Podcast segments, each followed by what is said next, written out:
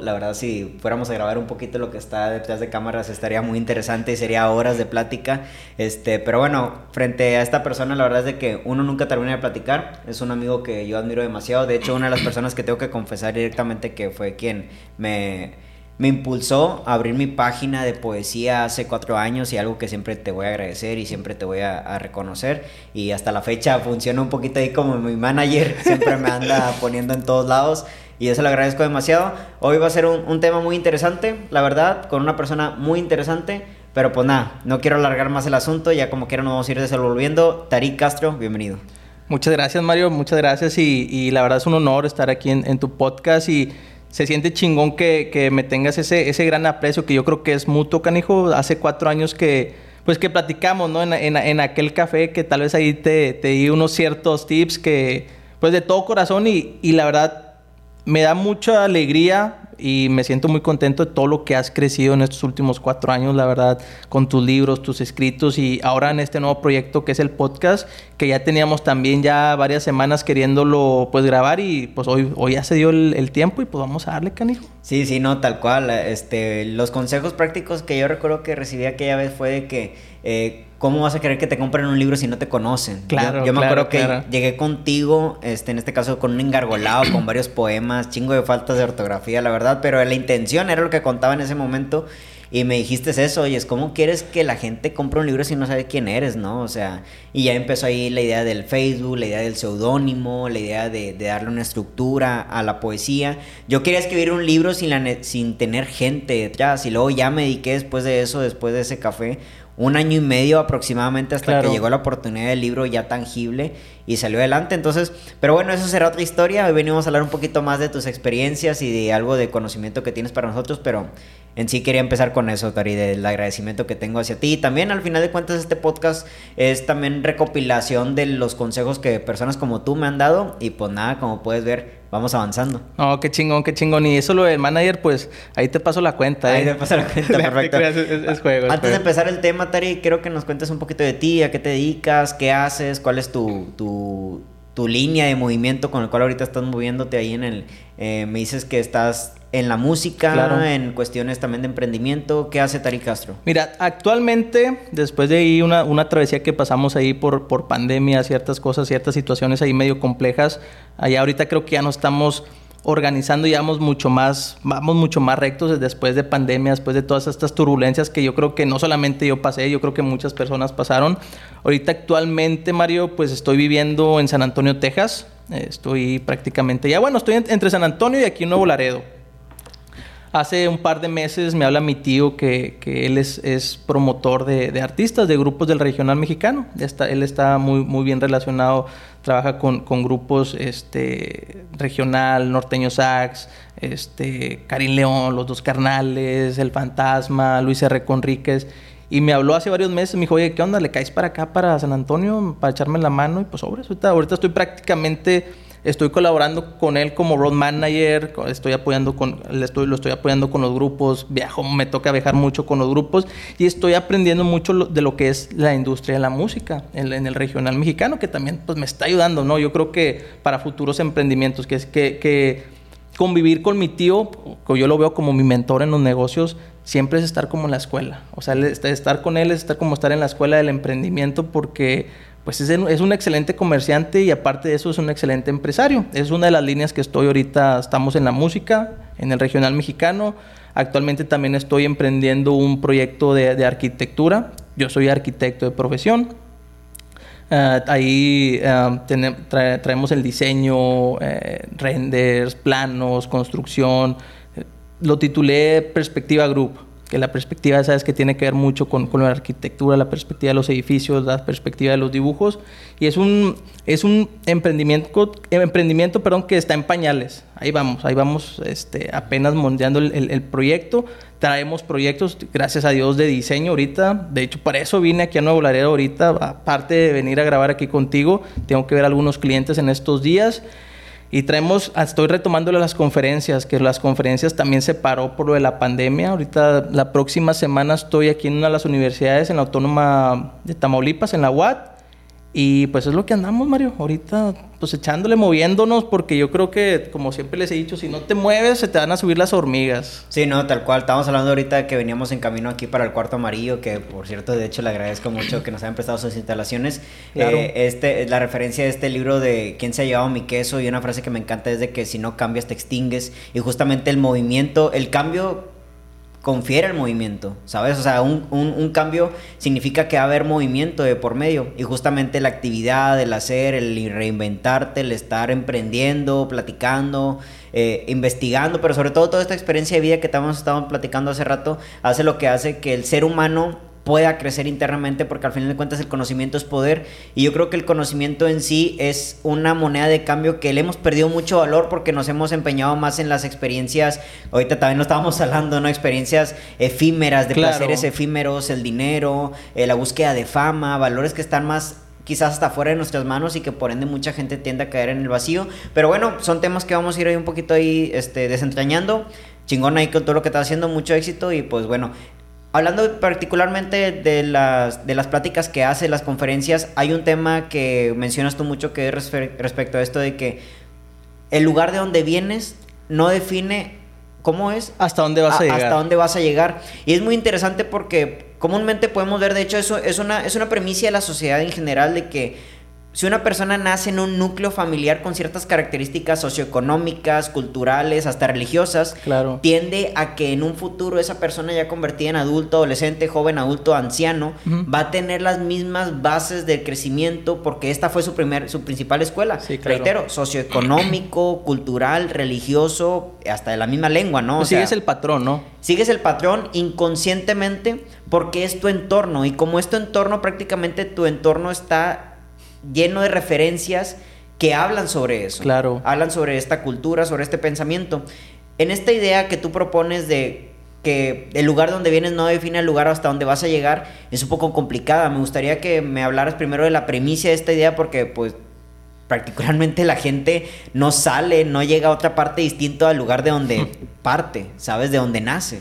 Sí, claro, yo, yo creo que todo eso tiene que ver, Mario, a veces, no sé si lo traigo en los genes o que siempre he sido demasiado inquieto, o sea, yo, como, como dice, el lugar donde vienes no define hasta dónde vas a llegar en la vida, yo creo, yo creo mucho en eso porque yo creo que es una de las cosas que yo predico, el, el haber crecido en el barrio, o sea, prácticamente soy de barrio, o sea, como, como decían, ¿no? barrio pesado se puede decir, yo crecí aquí en Nuevo Laredo, en, en, en, en la colonia San Rafael, yo soy del barrio 11, siempre se los digo, el ser de barrio no es como una gripa, eso no se quita, o sea, eso, eso lo traes inmerso, o sea, y, y después de haber crecido en eso, o sea, crecí en un ambiente un poco, pues se puede decir hostil, ¿no? Porque en el barrio, pues, creces entre sicarios, exconvictos, gente que no anda haciendo nada bueno, o sea, y tienes ese cierto ejemplo. Y le digo a la gente, oye, pues yo siempre, como lo decía ahorita afuera de, de cámara, o sea, yo siempre tuve mi familia, mi madre, mis padres, mi familia que me apoyó, o sea, en la escuela, pero tuve la otra parte de haber crecido en el barrio, que también, pues, desde muy pequeño anduve ahí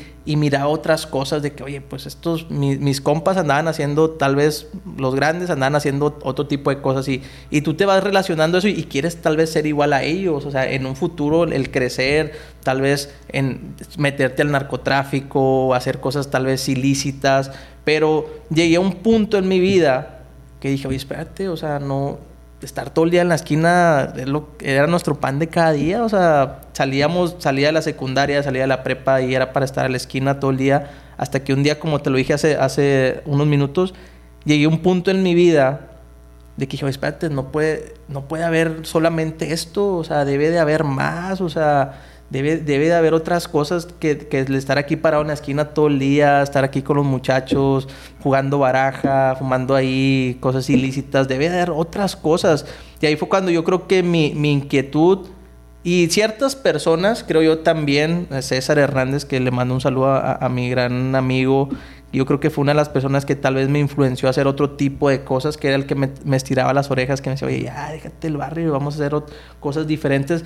Creo que él fue el parteaguas de mi vida en el emprendimiento y en mi transformación, hacer cosas distintas. O sea, yo traía la, la cierta espina y decía, oye, esto no puede ser todo, pero yo creo que fue el, referente, que yo creo que es una de las cosas importantes, Mario, que tú dices, crecemos con ciertos referentes de que, ah, pues un cierto negocio, un- un- una cierta estabilidad económica, la familia, eh, me es- la esposa, te casas, Y a veces necesitas otro tipo de ejemplos para que te guíen por otro tipo de caminos, que es lo que estoy viviendo ahorita con mi tío, que es mi mentor. O sea, él me está guiando y él, él me lo dice. Esto simplemente es como una escuela para ti, para cuando tú vuelvas a emprender o estás emprendiendo, sea, es tu guía. O sea, yo creo que a veces tenemos que buscar a personas que nos ayuden a, a ver otro panorama y otra perspectiva. Claro, también los libros te ayudan mucho, que es una de las cosas también que te puedo decir que ha marcado mi vida en, en un 100%, que los libros me han cambiado la perspectiva y el panorama de ver la vida pero también el juntarme con personas que piensen y hagan cosas distintas. Muy interesante, ¿sabes? O sea, yo también apoyo mucho la idea de las referencias como punto de partida para poder decir, ¿sabes qué? Hay algo más fuera de lo que ahorita estoy creyendo.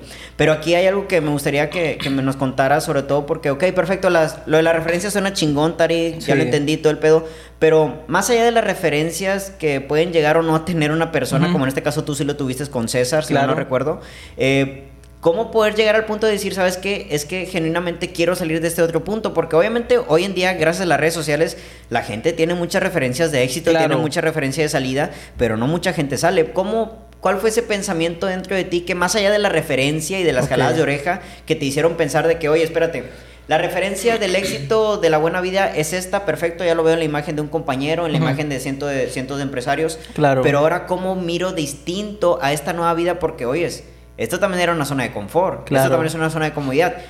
Rápido ya con la pregunta. ¿Cómo hacer que nuestra zona de confort la podemos llegar a cuestionar y poder decir, ¿sabes qué? Hay algo fuera de todo esto, más allá de las referencias, sino cómo cuestionar el círculo donde naces, porque a veces el círculo donde naces no solo se llama barrio, se llama catolicismo, claro. se llama papás divorciados, se llama violencia intrafamiliar, se llama alcoholismo, se, se llama, hace poco, hace ratito, no, Adrián nos estaba contando de un niño que viene a la escuela de que eh, no estudia, ¿sabes? O sea, su escuela es aquí el, el, arte y creces con eso, tu normalidad es de que en la casa no hay escuela, no haya dinero, ¿cómo, cómo cuestionar ese entorno en el hmm. cual pues es muy complicado porque es ahí donde naces. Claro, claro, claro. Sí, e, es, es completamente, totalmente distinto. Yo, e, e, es, es, difícil, vaya. O sea, el, a veces el, no tener referentes, es, yo creo que es un poquito mucho más complejo. Yo, yo he tenido grandes referentes en mi vida y lo que me ha ayudado, tal vez si lo, si lo podemos llevar a, a esa, esa causa, al mismo camino, te lo puedo poner en el ejemplo de cuando me, me fui de, de, de Nuevo Laredo, ¿no? En el sentido de que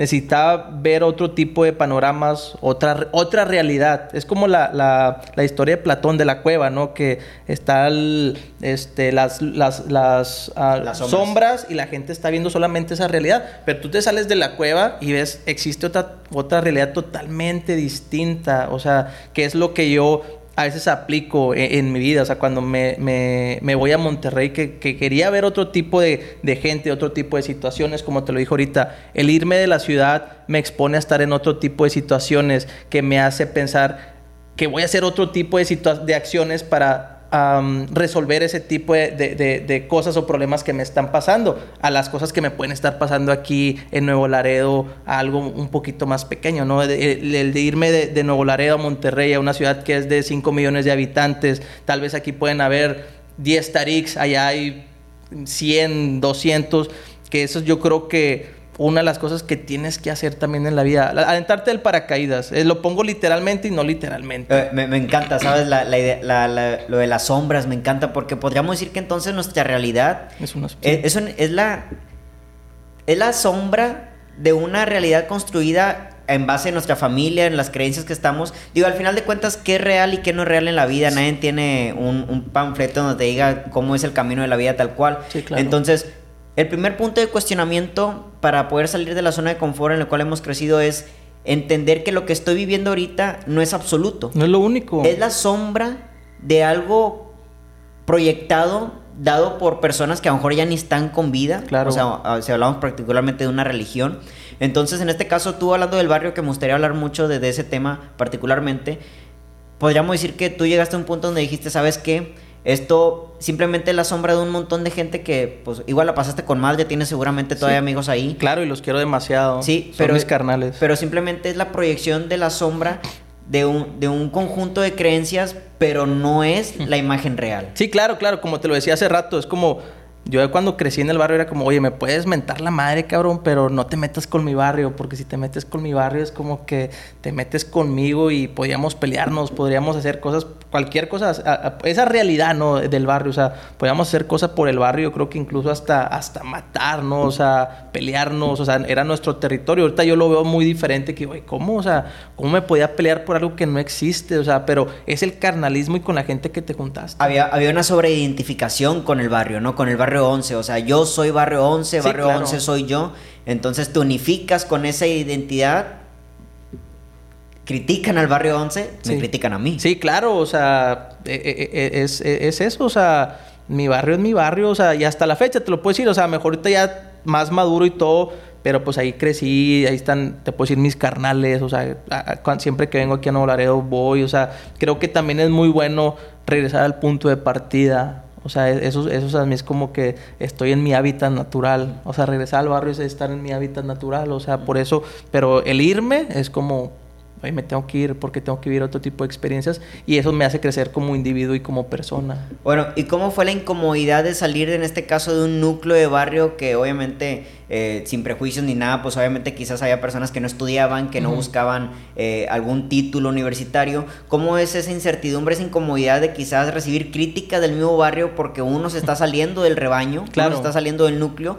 por querer buscar una mejor vida, ¿no? Porque eso también llega a pasar en muchos sitios, ¿no? O sea, a lo mejor y, ni siquiera cuestiones de barrio, a lo mejor en cuestiones de relaciones de pareja. Oye, me, gustaría irme a otra ciudad, estudiar otra cosa, pero tengo mi pareja. Me gustaría poder hacer otras cosas, pero tengo mis amigos. ¿Cómo es esa incomodidad de poder salir del núcleo familiar, del barrio, como quieras llamarlo, para poder decir, ¿saben qué? Quiero pensar distinto. Ok, fíjate que es cierta incomodidad porque sí, es como es como cuando me fui aquí de, de, la ciudad, es como la primera vez que me fui, sí sufrí demasiado, o sea, fue como que hasta lloraba, te lo puedo decir, de que sentía que me estabas, estabas agarrando en cierto sentido. Cuando salgo del barrio, es como que chingado, o sea, fue cuando yo entro a la, a la universidad. Pero pues antes de eso yo creo que el, el, acontecimiento que me marcó, ahorita te lo voy a platicar, sí fue un poco duro el ya no andar ahí con los carnales, ya no andar ahí eh, en la esquina, pero yo como persona y como individuo dije, oye, no, o sea, si quiero seguir creciendo, si quiero seguir evolucionando como persona, tengo que dejar esto a un lado y tengo que ver nuevos horizontes y, tengo que seguir dándole, o sea, en el sentido de tengo que estudiar esa carrera porque pues igual desde toda mi vida había querido estudiar esa carrera, quería ser arquitecto y yo creo que tuve que hacer un cierto sacrificio, si lo puedes ver así, para pasar a otro nivel en mi vida. O sea, y como persona también. Y sí, había ciertas críticas, o sea, hasta ahorita, a la fecha que yo puedo llegar al barrio, en el barrio soy conocido como Axel. ya llegó el Axelío, pero después de que me cambié el nombre en redes sociales como Tari Castro, que también es mi verdadero nombre, este, ya llegó Tari Castro, el, conferencista, el, el, arqui. Pero sí fue, fue difícil, pero son cosas que yo creo que tenemos que hacer, queramos o no. O sea, para crecer, tienes que lanzar del paracaídas. Tienes que mostrar a la gente que tu identidad puede cambiar con respecto a la imagen que ellos ya tienen de ti. Claro. ¿Sabes? Yo tengo mucho una frase de que si alguien de tu pasado te lo vuelves a entropar en un futuro y todo te habla de esa imagen del pasado es porque esa persona sigue anclada a esa imagen del pasado, ¿no? Y claramente en ocasiones tenemos miedo de reconstruirnos porque eso significa destruir lo que muchas personas aman de nosotros, quieren de nosotros y nos señalan como nosotros. O sea, nos dicen, esto eres tú, no se te olvide que tú vienes de barrio. Sí, sí. No se te olvide que tú eras malandro, eh, no se te olvide que tú criticabas a la gente, ¿no? y ahora me vienes a hablar, a ver, me vienes a decir que haces conferencia a esa misma gente. Sí, sí. ¿Sabes? Es un poco interesante, pero bueno, me dices que ocurrió un, un, un hecho, que un precedente en tu vida que marcó también esta, esta eh, esta división entre el barrio y poder ya querer salir adelante que fue en este caso? No, eso fue antes, lo, lo, de, lo de, yo creo que lo, los disparos, o sea, lo de los disparos yo creo que también marcó mi vida, de que me disparan en, en, una, yo creo que es uno de los temas los cuales en, las conferencias pues es el, el, el, lo que yo creo que surgió, lo que me hizo crecer en mí. Yo antes tenía, no sé si lo puedes ver, verlo como liderazgo, lo que tú quieras, pero le platico a las personas que yo cuando estaba en la secundaria, tenía cierto liderazgo, la gente me seguía, ¿no? O sea, tenía mi liderazgo mal encausado.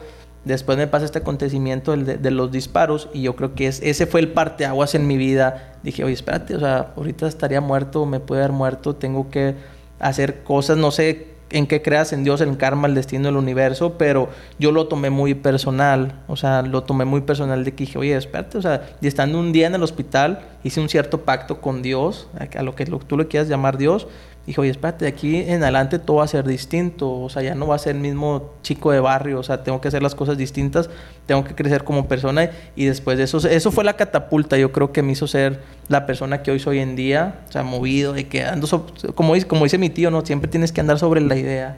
O sea, no, y no detenerte. ¿A qué edad te dispararon, Axel? Me dispararon a los 15 años. ¿A los 15 años? A los 15, acababa de cumplir 15 años. ¿Y el, diagnóstico médico qué decía?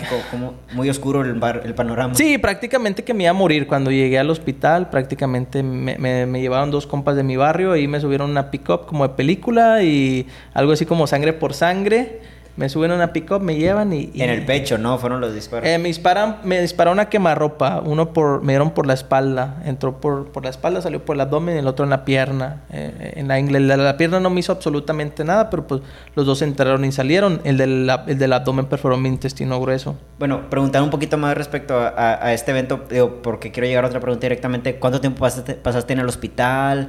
¿Cuál, cuál fue ahí, el, reitero, cuál fue el panorama respecto a tú ya no vas a poder caminar, no vas a poder tener una vida ya normal. Fíjate que el panorama siempre fue bueno, entre comillas. A mí me, hicieron la colostomía, es una operación que te cortan el intestino y te ponen bolsas para hacer tus necesidades. Yo la verdad el panorama lo miraba, sufrí más. Yo creo que es uno de los, de los acontecimientos más cabrones que han pasado en mi vida. Hay una frase que dice que, eh, de John Katzenbach, de uno de mis libros favoritos, que es el psicoanalista, que dice, el ser humano tiene más miedo a ser destruido que a morir. Yo creo que, que cuando a mí me disparan, me, me destruyeron en vida, me hicieron como una, como una hoja de papel, y me hicieron así y me aventaron fuertemente al piso. Y yo pensé que ya no me iba a levantar nunca, o sea, cirugías, operaciones, pasé como prácticamente tres meses en el hospital, rehabilitación, hasta que me cierran la, la colostomía y después de ahí fue cuando yo digo, ya, o sea, tengo que seguir adelante. O sea, esto yo creo que es una segunda oportunidad que hay que aprovechar. Yo creo que esa fue la catapulta de mi vida. Si no, yo creo que no hubiera estado aquí platicando contigo. La, la, cercanía, el, estar cara a cara con la muerte, ¿crees que puede ser también un, un indicio de cambio en la vida de cualquier persona? Digo, a mí me, me, parece muy lógico, ¿no? A veces en ocasiones no cambiamos porque miramos, eh, no recuerdo dónde lo leí, pero en ocasiones el ser humano está no está tan consciente de su mortalidad. Claro. De hecho, hay una inconsciencia respecto a esto porque nos percibimos a nosotros mismos inmortales. Hay una esencia humana, no sé si tenga que ver con nuestros procesos químicos, neuronales, en el cual creamos que nunca vamos a morir. Sí, claro. Yo creo que también tiene que ver porque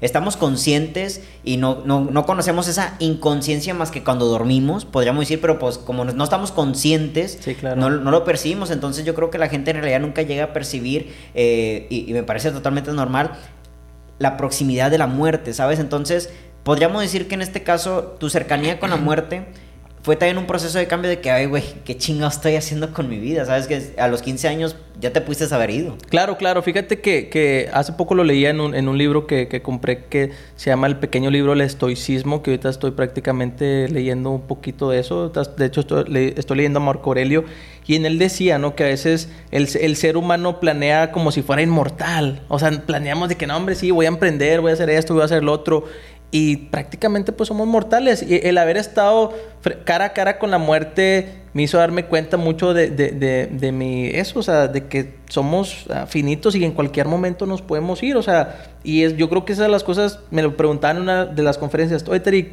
¿qué haces cuando se te viene un pensamiento negativo a la mente de un, de un proyecto? Ah, pues que me voy a morir, o sea, tengo que intentarlo, tengo que hacerlo, o sea, me puedo ir en cualquier momento, puedo salir ahorita y me pueden atropellar, o sea, puede pasar lo que sea, o sea, es, e, ese acontecimiento me hizo darme cuenta que, oye, tenía 15 años, o sea, prácticamente ahorita no estaría aquí. Hay otro libro, no recuerdo en qué libro decía que cuando llegaban los emperadores de una conquista de cierto, de cierto territorio, pues llegan pavoneados, ¿no? Llegas, o sea, todo empoderado y que sus consejeros le decían al oye, eres mortal, como bájate, bájate un chingo de tu pedestal porque pues te puedes ir en cualquier momento, esto simplemente es un viaje.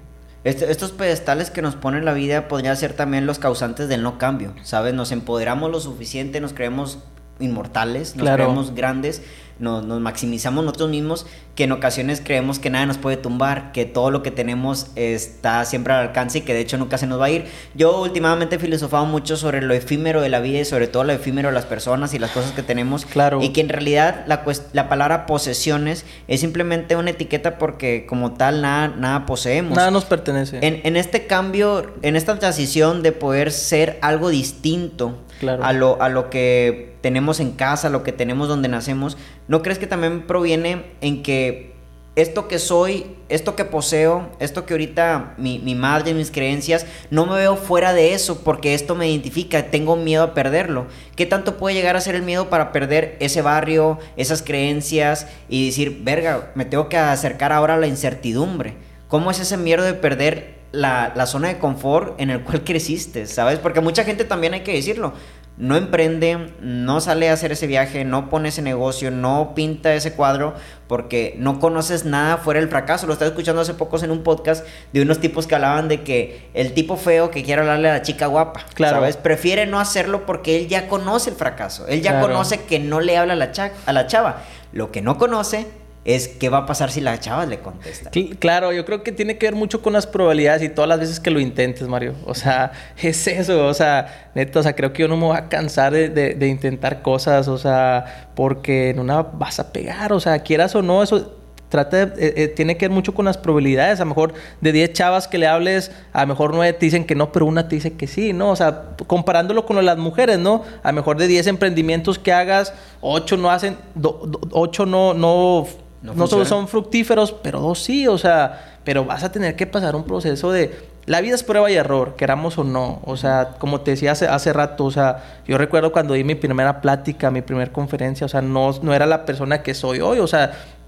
salí con todos los nervios del mundo. Hoy que doy una plática, obvio me preparo durante meses, sí, prácticamente un mes y medio me preparo para una conferencia. Antes de eso la redacto, ah, veo cuáles son los puntos que voy a dar de valor y ya después de eso la estudio y ya en, la conferencia, pues no la digo exactamente como es, pero tengo que traer una idea sólida a lo que voy a, a lo que voy a exponer. Te lo puedo hacer una comparación así en las conferencias. O sea, todo es prueba y error, tenemos que intentarlo. Creo que una y otra vez hasta La, la cantidad de nuestros intentos hará que vaya mejorando nuestra calidad en cada intento, ¿no? Claro. Lo estaba mencionando en un podcast anterior de que eh, no, voy a, no, no voy a adentrarme mucho en este ejemplo, pero de que un maestro le puso a unos, a unos jóvenes a fotografiar, a tener 100 fotografías, ¿no? Y él vio cómo fueron mejorando y la fotografía número 80 de esas 100 era una foto perfecta, pero porque Claro. ya tuviste ocho intentos. Claro. Mucha gente no entiende y también lo veníamos hablando hace rato de que en cuando tu valor es simplemente la experiencia humana y crecer internamente,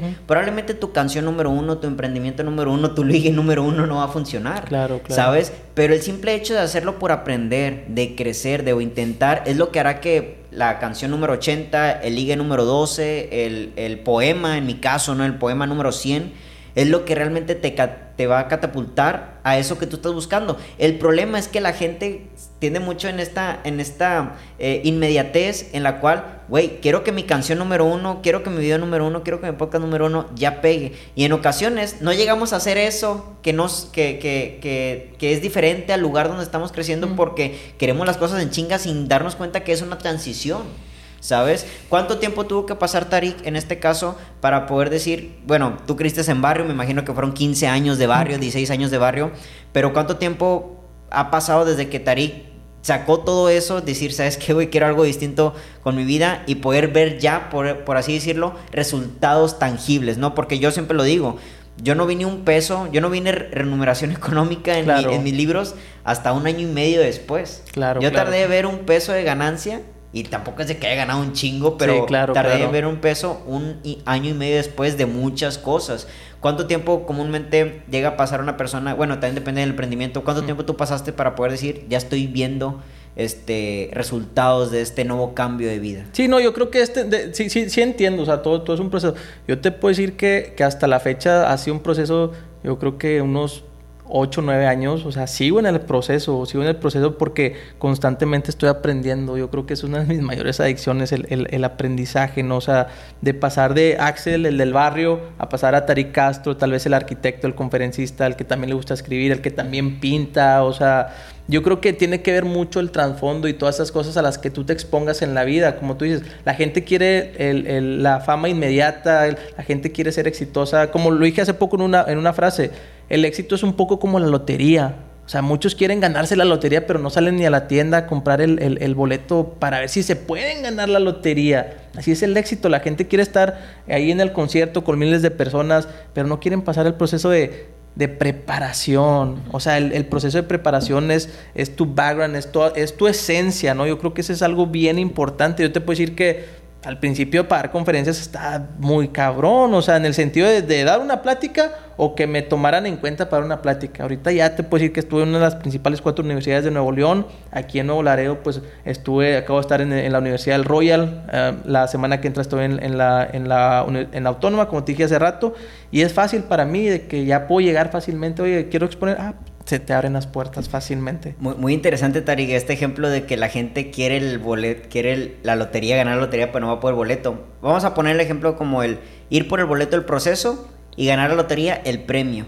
Y es muy interesante, ¿sabes? Porque si tú entras a redes sociales, la gente postea nada más los premios. Claro, claro, claro. ¿Sabes? O sea, vemos al artista arriba del escenario, vemos a, la persona recibiendo su título universitario, vemos al, al, escritor publicando su libro, vemos al conferencista dando la conferencia. Claro pero la gente comúnmente no postea los procesos. Y yo creo que aquí mucha gente eh, no se da cuenta que el proceso es el verdadero sentido de la vida, toda esta parte. Entonces, estaría interesante en ocasiones poder ir llevando un registro de los procesos. ¿Sabes? Como si ahorita tomamos una foto de este proceso, de este podcast, y luego la veo en cinco años, quizás ya en otro estudio. Sí, claro, quizás con micrófonos, con más personas, ¿sabes? Con, con, con, con cantantes. Mayor producción. Con mayor producción, lo que tú quieras. Pero el llevar el registro del proceso es también esa motivación de poder decir, sabes que estoy avanzando, es como el gimnasio. Sí, claro, claro, claro. Sabes, yo estoy leyendo el libro de hábitos atómicos, Ok, eh, un libro que recomiendo demasiado, y el, el, autor habla de que cuando una persona lleva un registro, él menciona, creo que eran las personas que querían bajar de peso. Muy bien. Que la gente que llevaba un registro de lo que iba bajando, lo que iba comiendo, Muy bien. tenía mejor resultado de las personas que no llevaban un registro. Claro, claro, claro. ¿Sabes? Entonces, podríamos decir que para poder salir de ese lugar donde tú estás, llámese desde lo socioeconómico, emocional y mental. Claro. Tú tienes obviamente la idea del premio. Tienes en la idea ese último día, ese concierto, ese título y todo lo que quieras. Pero poder decir que también llevar un registro de tu proceso es poder darte motivación porque obviamente no vas a bajar 30 kilos en, la noche, a la mañana. noche a la mañana. Pero poder ver cómo de una semana a otra ya fue medio kilo menos. Claro. Es por decir, ¿sabes qué, güey? Todavía no estoy donde quiero estar, pero me estoy dirigiendo para allá. Y esto me recuerda mucho a una frase que está muy interesante, de que el primer paso no te, no te lleva de donde, a donde quieres ir, pero sí te saca de donde estás. Claro que sí, tienes mucha razón, Mario. Yo creo que eso lo podemos implementar. De hecho, los estoicos lo dicen. el, el El, el, proceso, o sea, como que la adversidad es, es, como que el camino, ¿no? O sea, la adversidad es el camino, el mismo camino, el mismo proceso, ¿no? Y hablando eso de, de, de, de los fracasos, de hecho, mi, mi, mi, última conferencia está titulada El mejor de mis fracasos, o sea, porque el irme a Monterrey, neta, o sea, yo lo miraba al principio como un fracaso, Mario, el, el irme, el, el darme cuenta que no a veces todos los sueños se cumplen, pero a veces que el que no se cumplan los sueños te hace regresarte a tu punto, cierto punto de origen, a recalcular, a ver qué hiciste mal y ver qué otros caminos puedes tomar. Y después de haber recalculado en cierto tiempo, que es lo que yo hice en estos dos años, o sea, te puedo decir que dos años en toda la pandemia estuve recalculando porque yo sabía que me iba a volver a ir de nuevo Laredo. O sea, indiscutiblemente me, me iba a volver a ir. Yo simplemente llegué a recalcular cuáles eran mis nuevas opciones y volverme a lanzar. Y empezar, yo creo, Mario, con lo que tengas, que es una de las cosas que, que hablo en la conferencia. Es, ah, es que si yo no sé hablar en público, si yo no sé hablar, si yo no sé de ventas, si yo no tengo tal vez muy extremo, no tengo una computadora, pues bueno, cabrón, júntate con personas que sí sepan, o sea, hablando otra de la referencia, o sea, tienes que, tienes que empezar por algo y, buscar esas referencias y con lo que tengas. Es como tú dices ahorita, oye, a lo mejor ahorita no tengo la gran producción, pero estás empezando con lo que tienes. Es lo mismo con lo de la, lo, de la, lo de la escritura, que yo te dije, oye Mario, ok, chingón, escribes chingón, güey, o sea, para, hasta la fecha tus escritos a mí se me hacen muy chingones. Pero si no se los muestras a las personas, o sea, si no muestras ese, ese talento que tú tienes a las personas, como, como les decía hace rato, puede ser el mejor este, artista, puede ser el, el mejor dibujante, el mejor pintor, el mejor escritor, Pero una, si no te sabes vender, y tú como persona y, a tu producto, pues yo creo que no vas a llegar a ningún lado. Creo yo, ese es mi, ese es mi punto de vista. Oye, muy interesante esto, pero muchas gracias por la poesía, la verdad. Este, este rollo de, de empezar con lo que tienes, vamos a ponerlo como, como una serie de pasos para realmente salir de donde estás. Claro. Empezar con lo que tienes es fundamental porque algo tienes. ¿Sabes? Así siempre lo he pensado de esa manera. Sobre todo hoy en día en la tecnología, güey, todos tenemos un celular en la mano. Claro. Y el celular te da múltiples funciones. Claro. ¿Vale? Yo me acuerdo que cuando recién empecé la, poesía quería una máquina de escribir por la mamadera de escribir en una, máquina de escribir. Se me hacía muy interesante, me gusta y hasta la fecha las tengo, las ambas máquinas de escribir. Pero tienes tu celular. Claro. tu celular tiene ahí un blog de notas, ¿no? sí. Este es el podcast número en realidad este podcast ya es el episodio número 180 y tantos. Ok. Yo mi primer podcast, o sea, ahorita ya la gente ve, estos son micrófonos, le he invertido, la verdad. Claro. Pero empecé con un celular acostado en la cama, poniendo cositas y así empecé. ¿Qué, ¿Cuál es el beneficio de empezar con las cosas que tenemos, porque mucha gente no lo ve. O sea, la gente ahorita, a, lo mejor a ver a alguien que está viendo este podcast y, puta, güey, es que yo no puedo empezar hasta que no tenga este micrófono, hasta que tenga dos cámaras, hasta que tenga un cuarto amarillo donde ver mis podcasts. ¿Cuál es el verdadero beneficio? de poder decir, empiezo con estas pequeñas cosas que no son las que tiene Héctor Mario, que no son las que tiene Roberto Martínez, que no son las que tiene mis referencias sí, claro. de, internet, pero ¿cuál es el beneficio real de todo esto? Yo creo que es, es, es, uno, yo creo que valoras más y dos, ves todo el proceso, porque en el mismo camino, es como cuando emprendes o es como cuando empiezas una pintura, que yo también pinto, ves ¿Qué son, qué son, ¿Cuál es el paso siguiente que tengo que tomar para tal vez irme equipando? O sea, de, de, mano en el cierto sentido. Yo creo que es, es, la valoración de lo que tienes del proceso y, oye, vas a decir, oye, vas a voltear a ver, oye, espérate, yo empecé tal vez con el puro celular y le puse rec, grabar y con eso. O sea, ya, o sea, no necesitas de que, creo que a veces muchas personas, yo creo que hasta a mí me ha pasado, que, ah, no, no, no voy a empezar hasta que tenga la cámara profesional de 500 dólares, no voy a empezar hasta que tenga los, los micrófonos de, no sé, 200 dólares. No, claro, traes tu celular, o sea, yo creo que, ¿quién no tiene celular ahorita? O sea, está muy cabrón que no, que no tenga celular. Ponle red, ponle grabar y, y dale para adelante, dale para el real y busca la manera de cómo tal vez subir tus episodios. Yo creo que una de las cosas eh, de, de esto, lo, que, lo de los podcasts en la actualidad, creo que sí nutre a las personas porque ya te hace ver otro tipo de... Yo, yo consumo podcast, o sea, yo también soy consumidor de podcast porque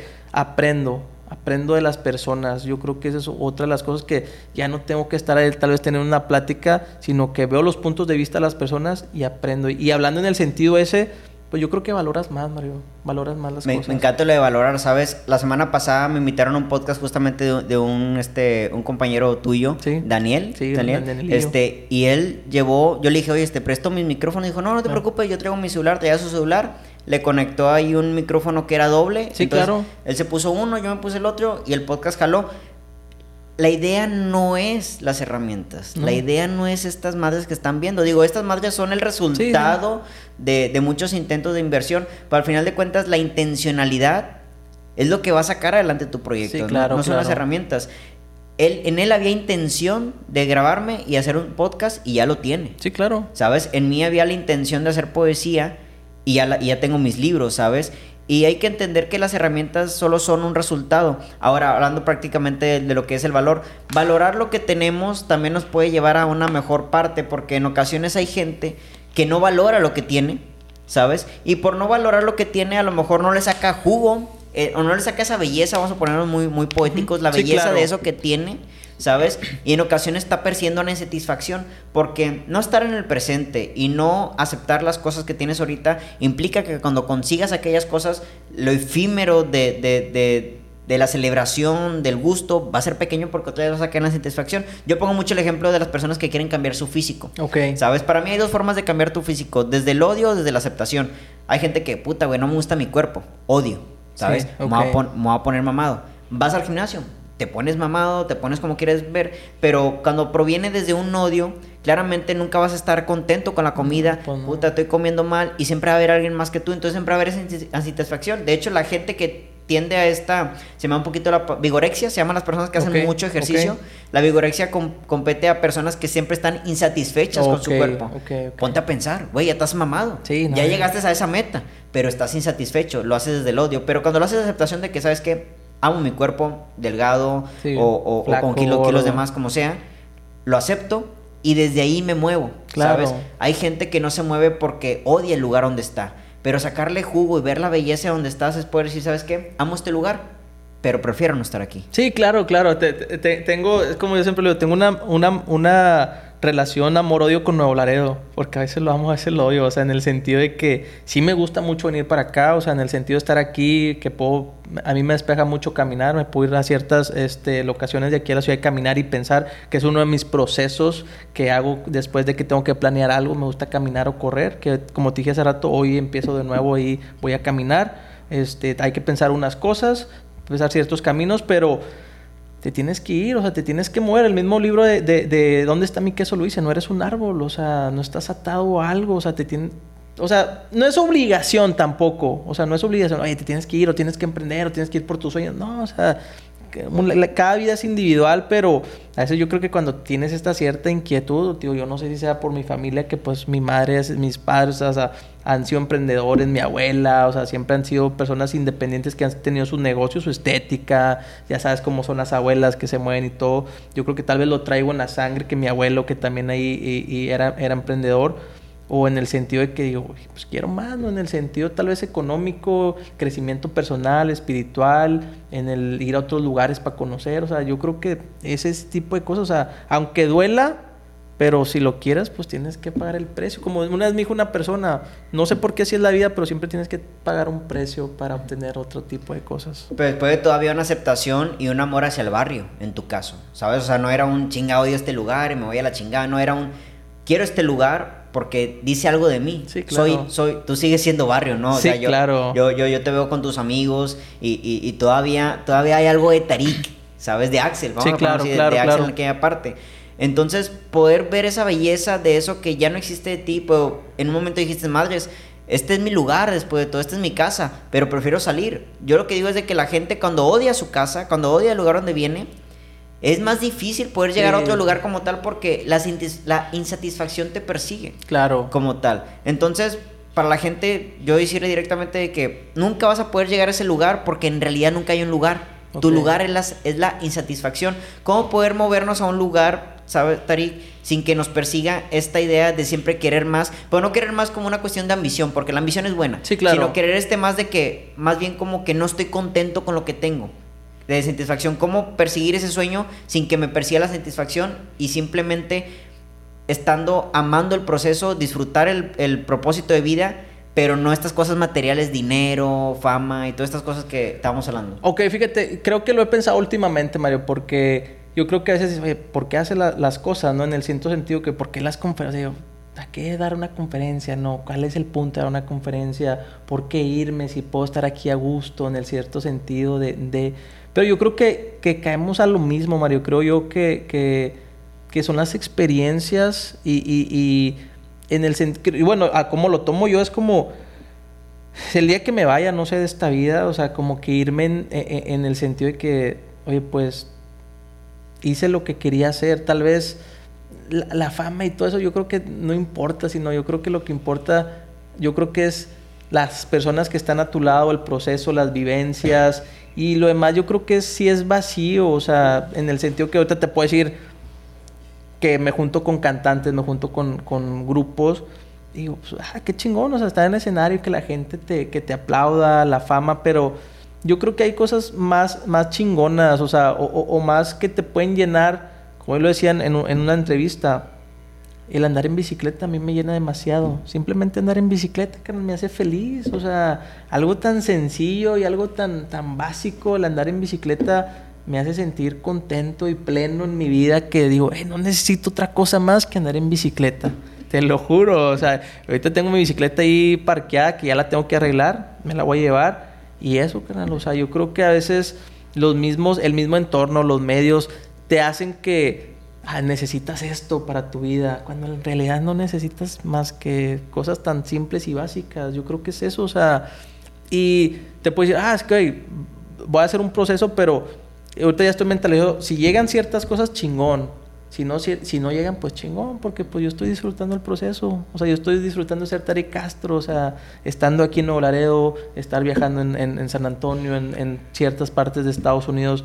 Simplemente estoy disfrutando el proceso. Para cuando si me voy hoy o mañana, mira, me voy contento, carnal. La verdad, o sea, no estoy persiguiendo ciertas cosas, o sea, voy a hacer el intento. Si se da chingón, si no, pues también chingón. Chingón, chingón, chingón. Una pregunta, Tari. ¿Cómo hacer en este caso, supongamos que ya estamos en el proceso de crecimiento y llegar a un nuevo lugar?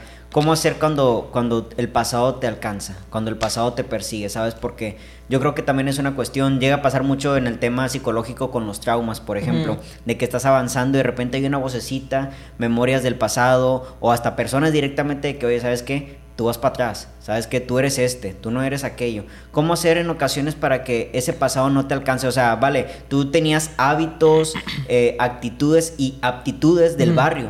¿Cómo le hacías para en este caso poder llegar a un equilibrio de yo ya no soy ese, yo ya no me comporto de esta manera? Vamos a ponerlo como un ejemplo de que tú eres una persona, un mujeriego, vamos a ponerlo ah, así tal perfecto, muy bien. ¿Vale? Y, en y ya estás en un proceso de realmente poder dedicarle tu vida a ti mismo y si te gusta a una pareja, pero a una particularmente. Sí, claro. Pero en ocasiones esos hábitos, esas actitudes se quedan mucho en nuestra memoria y madres, o sea, ¿cómo le hago para que ese pasado no me alcance y ahora pues no, no, no dañe o sacrifique una relación que realmente quiero? En tu caso, con el tema del barrio, yo quiero pensar, digo, yo también crecí en un barrio, yo no era del barrio, pero yo crecí en un barrio y había muchas actitudes y hábitos de que, madre, tarde que temprano alcanzan a la gente. ¿Cómo hacer para, o qué hacer cuando el pasado toca tu puerta y te dice, hey, usted es esto. sí, que, que, que, muy buena pregunta, Mario. Fíjate que el barrio, pues sí, a veces está ahí latente, no es como, no es una gripa, ¿no? Como te decía hace rato, o sea, cómo, dejar, yo creo que una de las cosas que me ha, me ha ayudado mucho en mi vida, que siempre he sido disciplinado, o sea, yo creo que la disciplina, después de que me pasó este acontecimiento de los disparos, que fue por un error que yo cometí en mi vida, después de ahí, Mario, me me, yo me propuse como meta o ciertas cosas, porque pues cuando tú tienes, creces en el barrio tienes ciertas actitudes de que andas, te andas peleando, andas haciendo ciertas cosas pues no tan debidas, ¿no? O sea, y cuando pasas esa, cuando dices, ya cuando llego tal vez aquí, o sea, es como, ok, yo ya no me puedo pelear en la esquina, yo ya no puedo andar rayando paredes, o sea, yo no, ya no puedo andar haciendo ciertas cosas que cuando en el barrio estaba ahí lo hacía. O sea, o simplemente el error que me hizo pasar por lo de los disparos, o sea, que fue un pleito de barrios, o sea, te lo puedo decir, o sea, hice ciertas acciones, fueron y me, dispararon. Y hoy en, en, mi vida me lo dijo una persona, es que eres muy duro contigo, yo no me permito tener errores en mi vida así de esas, así. Yo no me permito que, él, que me alcance mi pasado y, y, errores. Yo, yo sé que el destino es un destino y ese yo no lo controlo, ¿verdad? O sea, que me atropelle un camión ahorita, que me pase algo lo que tú quieras, pero mis acciones sí. O sea, y trato de no cometer errores. O sea, eso sí soy muy consciente y, y, trato de cerrarle la puerta a mi pasado. Entonces podríamos decir que en este caso, para que nuestro pasado se vaya, si en dado caso nos llegue a alcanzar, es ver el resultado que tuvimos con esas actitudes y esos hábitos. En este caso, un resultado que tú tuviste de esas acciones, que igual al final de cuentas, irónicamente, fue un buen momento en tu vida porque te hizo ver la vida de otra manera. Claro. Fueron los disparos. Claro. Pero pues obviamente no queremos pasar por otra vez los no, resultados. Pues no, no, no, no, no, claro que no. O sea, por eso es de que tienes que ser muy duro contigo, creo yo. Yo sí, o sea, no puedo cometer errores. O sea, yo me lo. Esa es, es como una regla que yo tengo. No cometer errores, no tú sabes, si, si, si, si, si pegas, te pegan, si, si robas, te roban, si, si, como hay una cierta frase que no sé si es de la Biblia, el que hierro mata, hierro muere, o sea, y creo que eso es muy, muy verídico, yo lo vi con las personas que me dispararon, sin yo tener que mover ningún solo dedo, ellos los mataron o terminaron, yo creo que ahí aprendí ciertas cosas de la vida que me ayudaron a, a ver, de que, oye, creo que la rectitud en la vida, se lo dije también a una persona, es la que también te va a hacer florecer y que se te van a abrir las puertas. Tienes que ser muy recto, o sea, tanto con tu palabra y con tus acciones, para que las cosas puedan ir bien y en, encausadas hacia donde tú quieras. Claro, no, no siempre se van a dar como tú quieras, ¿verdad? Pero tú sabes qué está, qué está bien y qué está mal. En esta cuestión del destino me recuerda mucho a un libro que cambió mi vida, que es Los secretos de una mente millonaria. Tus resultados son el tus resultados, valga redundancia, son el resultado de tus acciones y tus acciones son el resultado de tu pensar. Claro. ¿Sabes? Entonces, en este caso, más allá de una cuestión de destino, Dios y lo que le ocurrió a estas personas, claro. era porque había una forma de pensar que te llevaron, que propiciaron que te llevaran a cierto camino que por resultado dieron, en este caso, pues un atentado contra tu vida y a la postre también para ellos. Claro. Entonces, podríamos decir que para que las personas, en este caso, ya, ya volviendo un poquito al tema, ¿no? Poder salir de nuestra zona de confort implica cambiar nuestra forma de pensar. es un poquito cabrón, ¿sabes? Porque nuestra forma de pensar está cimentado en el entorno que crecimos. Nosotros aquí como latinoamericanos. Y de vivir también, tu forma de pensar y de vivir tu entorno. Exacto, o sea, tú creciste en barrio, tu escuela fue el barrio y hasta tu religión y tu sobreidentificación de tu persona fue el barrio. Claro. O sea, yo vengo de una familia muy religiosa. Y romper con esas ideas, con esas formas de esos paradigmas, ¿no? Esos paradigmas de vida, exacto, muy buena palabra. Es muy complicado, ¿sabes? Entonces podríamos decir que directamente a las personas que están escuchando esto y las que lo están viendo también, ahorita tú estás en un lugar resultado de las cosas que has pensado. Claro. De las cosas que crees. Eso que crees, ya agarrando todo lo que me has, lo que me has dicho, no es absoluto, no es lo único, es la sombra claro. de algo que está aconteciendo. Te tienes que mover, ¿vale? El proceso es la parte importante, no la meta. Y si en dado caso en el proceso te alcanza el pasado, poder ver, en este caso, que el pasado simplemente, pues quizás hasta otra sombra, pero que el pasado es es un resultado de acciones que tuviste que ya no quieres repetir. Lo que no estoy un poquito de acuerdo, pero me gustaría que me platicaras un poquito más, es la dureza, ¿sabes? Digo, yo al menos soy una persona que me permito tener errores, ¿sabes? O sea, yo, yo, yo, yo, yo, yo, no sé si hasta romantizar, ¿sabes? Pero yo veo en los errores un, un, un, un peldaño. O sea, yo me doy cuenta de que, madres, ahorita no sé, a lo mejor me equivoqué en poner la cámara así, en el próximo episodio con la otra persona que tenga la pongo de esta manera. Perfecto, vale. Los errores en este caso son ese registro del que ya hablamos para poder mejorarlo. Esa fotografía número uno para convertirla en la fotografía 80, ¿sabes? Pero hasta qué punto un error, eh, con, respecto a lo que tú me dices, o sea, yo nomás, yo nomás aquí cuestiono, hasta qué punto un error realmente es quizás tan grande como para poder decir, esto no me lo permito. Estamos hablando de errores puntuales ¿O hablas de todo tipo de errores? No, puntuales, en el sentido como de la calle. O sea, en el sentido de la calle. O sea, yo, me, yo sé que me, me puedo equivocar y como te dije, la vida es prueba y error. O sea, pero un error en la calle, carnal, un error en la calle te pueden matar, o sea, ¿sí me entiendes? O sea, errores puntuales. errores puntuales, o sea, ese tipo de, errores que tú me estás hablando del pasado, si el pasado viene y me habla, me susurra al oído, ay, te digo, vamos, no, güey, o sea, porque ya, ya no estoy ahí. Esos errores que te pueden costar la vida. Es, como cuando eliges pareja, ¿sabes? Llega un momento donde, donde ya, ya dices, ¿sabes qué? Con esto ya no me vuelvo a topar. Eh, ándale, exactamente. Con estas actitudes, con estas formas de pensar, la respeto y todo, pero yo ya no. Exactamente, y tú también aprendes, quieras o no, en una relación tú también aprendes. Pero de errores yo te puedo decir que me, también me equivoco, o sea, y yo sé que no todo es perfecto a veces, o sea, tanto en una pintura, tanto en la escritura, tanto en mis emprendimientos, o sea, no todo es perfecto. A veces nos enganchamos tanto de que tiene que quedar súper bien, tengo que traerla. No, o sea, yo sé que me voy a equivocar, me he equivocado y me voy a seguir equivocando en mi vida porque todo es prueba y error. A lo mejor em, tengo otro emprendimiento y me voy a equivocar y ya voy a ver qué otros caminos voy a tomar, pero yo te estoy hablando de otros errores que cometí en la calle. Entonces esto podríamos decir que se define, creo, ya ya lo entendí y me gusta de hecho este pensamiento.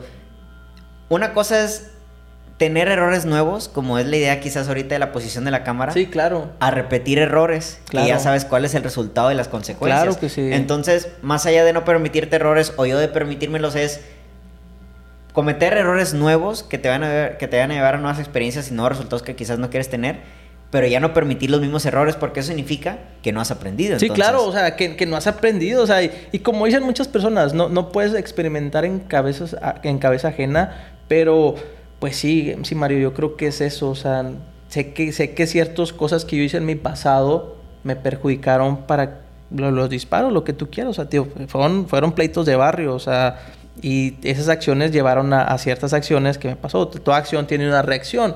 Y en el sentido ahorita que sí, me puedo tomar errores de que tal vez este, lo que tú, en un emprendimiento, en lo que tú quieras, pero ese tipo de errores que cometí ya, o sea, ya, yo aprendí y puntualmente y tajantemente te puedo decir que ya, o sea... Ya terminaste. Ah, ya terminé con eso, la verdad. Perfecto. Entonces, ya hablando para cerrar el podcast, ya viéndolo en una parte más extensa, Primero, tus creencias, que es de donde vienes, claro. simplemente son la sombra de un mundo que cada vez que está cambiando. Sí, claro, claro. Un mundo que cada vez es distinto. Posterior a eso, el proceso es más importante que la meta, claro. que el premio. Sí, claro. Porque el, premio es un momento, sí, es un instante.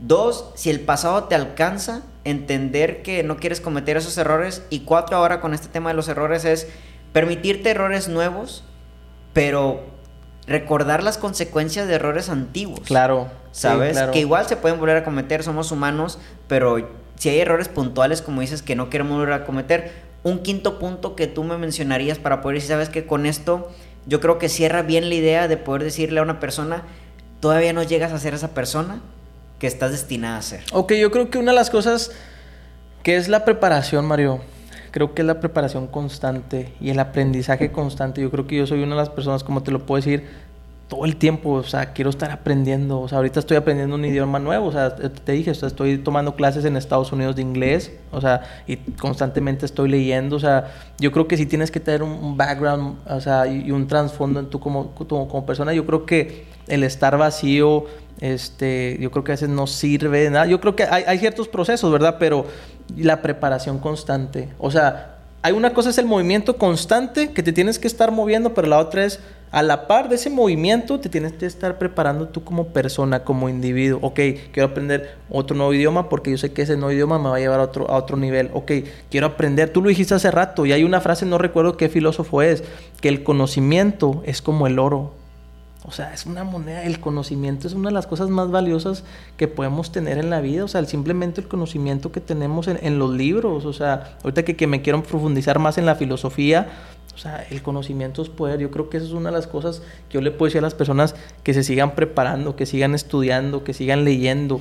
Y no solamente leyendo, sino que aplicando lo que están leyendo, ¿sí? Porque yo llego al punto también en mi que oye, voy a agarrar un libro y ese libro voy a aprender. Y no, ¿de qué me sirve tenerlos en, mi estantería si no los voy a aplicar? El emprendimiento, la filosofía, los estoicos lo dicen, tienes que ser el filósofo guerrero. Una parte está la filosofía, ok, o sea, hay filosofía, lo que tú quieras, pero también quiero aplicar esa filosofía. Yo creo que ese es el último punto que les puedo dejar a las personas. Si, si el, el crecimiento, la preparación, como me dices, fuese una mesa de cuatro patas, ¿cuál sería cada pata? el conocimiento fuera una mesa de cuatro la, La preparación, o sea, que cuatro partes fundamentales para prepararte. O sea, yo, yo te diría una prácticamente, o sea, para dar una idea de lo que, a lo que estoy preguntando es la lectura. La lectura, claro. O sea, yo para prepararme sobre algún tema leo. Yo comúnmente lo veo mucho en, cosas que pasan con mi vida, ¿no? Claro. Eh, con la ansiedad, por ejemplo, ¿no? Yo, yo he pasado por etapas de ansiedad y tener conocimiento de la ansiedad, de por qué proviene, me doy cuenta que en ocasiones hasta es tema biológico que no me compete mucho. Ya, ok, vale, vale, vale. Entonces, bueno, esa es una de mis patas, por así decirlo, pero si tú la descartas, aunque no creo, no, sí, sí, dime cuál serían las Yo creo que la lectura la práctica de la lectura, o sea, la, práctica en sí, y no solamente la lectura, sino de ciertos temas como desenvolverte como ser humano. O sea, a veces la preparación, la preparación técnica está chingón, lo que te enseñan en la escuela, pero a veces la preparación empírica, el, el, el, por ejemplo, te lo puedo decir en las ventas. O sea, te tienes que, o sea, vende lo que vendas, pero eso te va a ayudar a que vendas cualquier tipo de, de, cosas en, en un futuro la otra que, puede ser, yo creo que la disciplina también, que la disciplina es muy, muy importante. Si no eres autodisciplinado con, o sea, tú, tu persona, yo creo que también no se van a dar las cosas. Y el último, yo creo que te puedo decir que se puede decir la perseverancia, que tienes que perseverar. O sea, si no perseveras, pues no. El que no persevera no alcanza. Está esa frase típica que dicen en, la sociedad, ¿no? Yo creo que es muy cierto. Ah, dos cosas ya, ya para finalizar, eh, lo de la disciplina y la perseverancia. Eh, la perseverancia me encanta una frase que dice que, la gota golpeó tanto la roca que hizo un lago, no por la fuerza del golpe, sino por la perseverancia de, su, de su de constantemente estar cayendo, ¿no? Y la perseverancia de eso nos lleva a los resultados. Y la disciplina, eh, con respecto a, ser disciplinado, me encanta mucho la idea de ser disciplinado con tu propio cuerpo. Claro. De hecho, muchas de las veces el ser humano quiere controlar cosas allá afuera, cuando en realidad el cuerpo es en sí lo más difícil de controlar. El cuerpo y sus pulsaciones sexuales, el cuerpo y lo que te pide, los alimentos. Ahora con tanta comida procesada que nos que le encanta a nuestra a nuestros este eh, a nuestra lengua, estas cosas que tenemos aquí en, la boca que nos hace ser tener gustación por azúcares, por, dulces el poder ser disciplinado con nuestro propio cuerpo implica que el cuerpo mismo no pueda generar cosas como la dopamina, la oxitocina que nos dé felicidad o todo lo contrario, ¿no? Este el cortisol que se nos sube el cortisol que te da la ansiedad. Claro. Entonces, en estas cuatro patas estamos hablando de la lectura como parte de conocimiento y la lectura como idea de aprender de aquellos que saben. Claro. Que pasaron por estos procesos o estudios, ya llámese doctores o personas con experiencias, ¿no? Ya llámese libros de, biografías como la de Marco Aurelio, es una biografía. Claro, claro, claro. Escrito por él. Luego esa lectura llevarla a la, A práctica, la práctica. que está cabrón. De hecho, no es lo que sabes, es lo, es lo que haces con lo que sabes. Sí, claro, lo tienes que aplicar. Lo tienes que aplicar, ¿no? Y irónicamente hay ciertos conocimientos que nunca vamos a encontrar en un libro porque tenemos que hacerlos nosotros. Claro. ¿Sabes? Va a ver Claro. cuántos albañiles quizás han agarrado un libro de, de, de, de construcción o han visto un video de construcción. Ninguno. No, ninguno. Ellos fueron al campo. Empíricos. Sí, fueron tal cual y ahí mismo encontraron, ¿no? Sí, El error. Y ahora me, y disciplina como este proceso de autocontrol. Tener control sobre, yo lo veo de dos maneras, cuerpo, que el cuerpo le gusta echar hueva. Claro. Le gusta estar sentado aquí, Sí, estamos bien claro, cómodos, claro. en el climita. Y dos, el pensamiento y la idea, ¿sabes? De, de la flojera o de la percepción, no, es que tú no, tú no estás para allá, carnal, quédate aquí, Sí, ¿sabes? claro, claro. Y la constancia, que es, yo creo que la, la perseverancia, que es la más, bueno, constancia y perseverancia, vamos a tomarlas como, Ujú. como símiles, es la más complicada porque, reitero, volvimos a un tema que, que hablé hace rato de que la gente está expuesta en la inmediatez. Claro. No somos perseverantes porque queremos ya, Todo ¿sabes? inmediato. Queremos ya la boda, queremos ya el título, queremos ya esos millones, ya queremos la cantidad de seguidores. Sí, claro. ¿sabes? Verga, güey, o sea, te estás casando con la meta Sí. cuando el proceso es la vida. Sí, es la ¿sabes? vida. O sea, hay más momentos de proceso que de festejos. La fiesta es un día, la boda es un día. Sí. Pero dormir con esa persona puede ser el resto de tu vida. Si no amas esto, yo lo vi y rápido lo cuento ya para terminar de mi parte. Eh, cuando estudié arquitectura, yo me di cuenta que no estaba amando el proceso. Ok. Que de hecho, pues nos conocimos en la universidad, ambos Sí. estudiamos arquitectura, este, tú unos años adelante que, que, que yo. Y recuerdo que yo no estaba amando el proceso. Llegó un punto donde dije, güey, si no estoy amando el proceso de estudiar arquitectura, cuando llegue a la oficina, Sí, claro. no me va a gustar tampoco. Vas a odiar llegar a la oficina. Yo lo digo, si no te gusta el proceso de lo que estás haciendo, aunque llegues a ese nuevo escalón, Sí, va a ser lo mismo.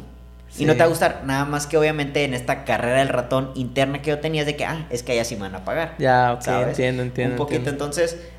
Bueno, Tari, ya con todo este conocimiento, ¿qué me podría decir para finalizar con respecto a todavía no llegas a ser la persona que estás destinada a ser y que el lugar de donde vienes no te define? Ok, ¿qué te puedo decir de eso? Yo creo que terminaría puntualizando con, con ya con eso que pues que también tienes que tomar la acción, ¿no? Y, y pequeñas acciones, escucha bien, pequeñas, pequeñas o mínimas acciones crean grandes oportunidades. O sea, yo creo que, y tú lo acabas de decir, o sea, el, el tomar una cierta pequeña decisión, yo creo que te puede hasta cambiar la vida, para bien o para mal. El simplemente, "Eh, voy a grabar con Daniel, con el celular, con micrófono, está tomando acción que tal vez en un futuro le va a llevar tal vez a grandes acciones. O sea, yo creo que la acción lo va, va, va- o sea, el tomar acción va, te va a cambiar tu vida. O sea, lo que yo he visto, digo, ah, cabrón, si no hubiera he- hecho este pequeño movimiento, no estaría tal vez haciendo esto. Por una pequeña acción salieron otro tipo de oportunidades. Entonces le diríamos a la gente, acciona. Acciona. Acciona. Acciona. Acciona. Ya ahorita, o sea, y lo mismo con lo que tengas. Tal cual. En el libro El sutil arte que te importe un carajo, él habla de que la gente está tiene esta metodología, ¿no? Eh, inspiración te va a llevar a motivación y motivación acción. Y él lo cambia, dice, no. Acción, la, a, a estar haciendo te vas a motivar. Y la motivación tarde que temprano va a llegar a una inspiración. Es lo que hace Daniel, es lo que he hecho yo, es lo que he hecho tú. Accionamos. Sí, Y luego de claro. repente, pum, ya estamos motivados. Sí, claro, claro. y de claro. Madre, se me ocurrió esto, la inspiración. Exactamente, sí. Y, y yo creo que la, que la inspiración es, yo creo que la motivación, yo lo veo así, Mario. Ok, como ha estado mucho criticado últimamente, ah, los motivadores, ok.